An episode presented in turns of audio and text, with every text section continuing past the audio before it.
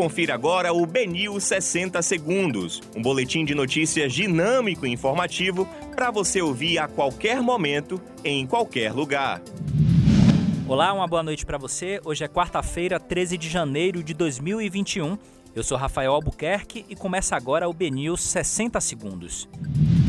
Prefeitura começa a pagar décima parcela do Salvador por Todos nesta sexta-feira. União Geral dos Passageiros realiza ato na Estação da Lapa contra transporte clandestino. Alessandro Timbó anuncia saída da TV Bahia após 14 anos na emissora. Ministério Público do Trabalho convoca audiência com a Ford para discutir demissões. Secretário de Saúde da Bahia pede bom senso pelo adiamento do Enem.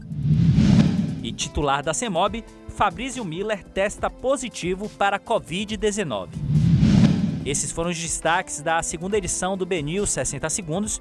Para mais informações, acesse bnews.com.br.